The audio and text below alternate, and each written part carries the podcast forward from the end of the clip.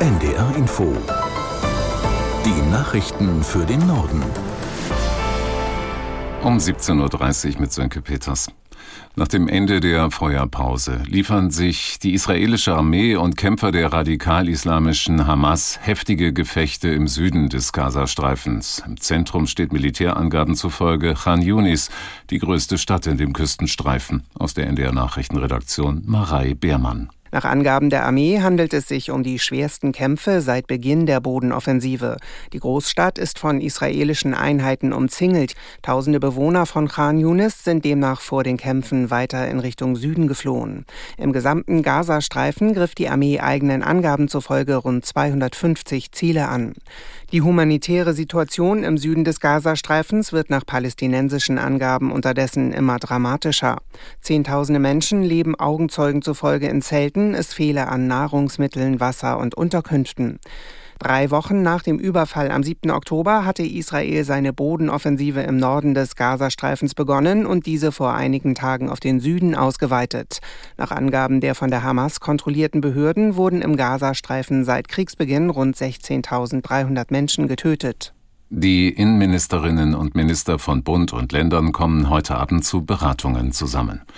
Themen der dreitägigen Konferenz sind unter anderem die Auswirkungen des Nahostkrieges auf Deutschland, Antisemitismus und mögliche Anschläge. Aus der NDR Nachrichtenredaktion Nils Hansen. Wie soll bei uns in Deutschland mit Demonstrationen palästinensischer Gruppen umgegangen werden? Das ist eine Frage, auf die die Innenministerinnen und Minister Antworten finden wollen. Bundesinnenministerin Faeser sagte dazu dem Nachrichtenportal T-Online, dass ein klares Signal kommen müsse, dass jüdisches Leben in Deutschland unter besonderem Schutz des Staates steht. Außerdem geht es zum Beispiel um die Flüchtlingszahlen oder um Grenzkontrollen. Nicht auf dem Programm stehen voraussichtlich die zu erwartenden Sicherheitsprobleme an Silvester. Und das kritisierte der Vorsitzende der Gewerkschaft der Polizei Kopelke.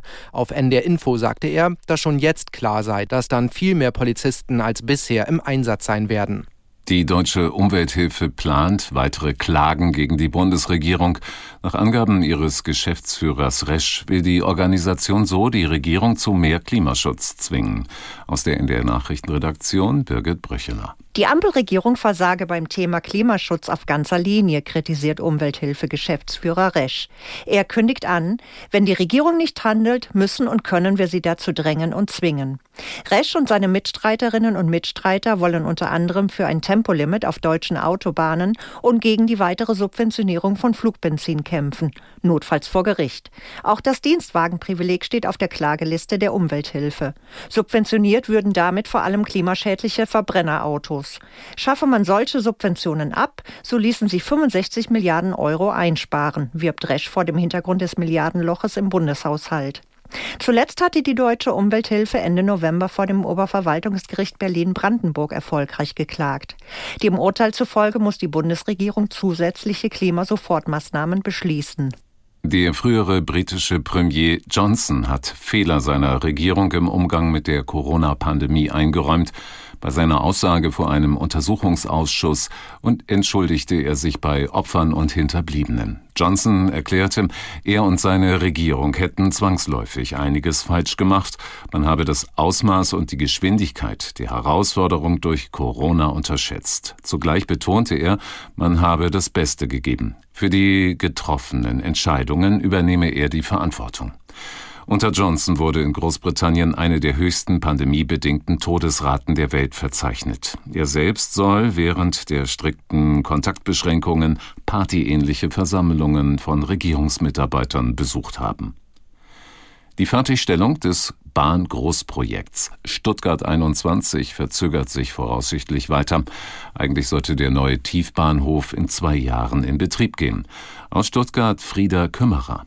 Es gebe große Probleme beim Einbauen der neuen digitalen Zugtechnik im neuen Bahnknoten, heißt es aus Insiderkreisen des Bahnprojekts. Die Testphasen für das neue System könnten daher voraussichtlich nicht planmäßig durchgeführt und abgeschlossen werden. Auch aus Mitarbeiterkreisen des Unternehmens, das für die Digitalisierung zuständig ist, heißt es, eine pünktliche Eröffnung sei illusorisch. Außerdem liegen dem SWR Informationen vor, dass die Bahn beim Innenausbau der neuen Bahnhofshalle weit hinter dem Zeitplan liegt. Aktuell hält die Bahn noch am offiziellen Eröffnungs Eröffnungstermin im Dezember 2025 fest, aber die Anzeichen verdichten sich, dass der Bahnhof erst ein oder mehrere Jahre später in Betrieb gehen wird. Die Eisenbahngesellschaft Metronom bietet auch im neuen Jahr nur eine verringerte Zahl an Zugfahrten an. Wie das Unternehmen mitteilte, wird der Ersatzfahrplan bis zum 3. Februar verlängert. Betroffen sind vor allem die Strecken Hamburg-Hannover und Hamburg-Bremen. Teilweise soll es einen Ersatzverkehr mit Bussen geben. Die Eisenbahngesellschaft Metronom begründet die anhaltenden Einschränkungen mit Personalmangel. Deutliche Kritik kommt von der Landesnahverkehrsgesellschaft Niedersachsen.